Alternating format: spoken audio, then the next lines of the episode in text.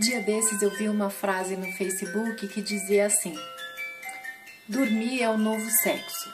Você concorda com isso? Acho que ela deve fazer sentido para muitas mulheres ultimamente, porque nós andamos cada vez mais exaustas. Eu tenho visto mulheres tomando uh, energético na hora do almoço, termogênico o dia inteiro, fora a própria cafeína. O que, aconteceu com a gente? O que, aconteceu com a nossa vida? Que da noite para o dia o cafezinho preto deixou de ser suficiente para a gente despertar.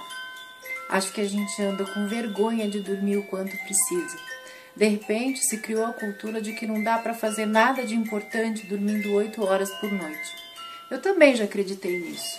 Acontece que não dá para viver a vida inteira sacrificando o nosso organismo. Chega uma hora que as boas ideias faltam, que o nosso humor fica insuportável, enfim. A gente só pode produzir legal quando tá de bem com a gente mesma. E então não tenha vergonha de dormir. Não tenha vergonha de descansar o quanto você precisa. E o quanto você precisa é assim. A hora que você acordar sem alarme, você dormiu o quanto precisava.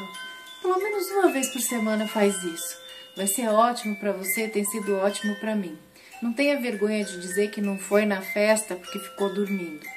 Então, sabe, né? Trabalhar, produzir, não é trabalhar mais, não é trabalhar demais é trabalhar melhor. Então, boa noite.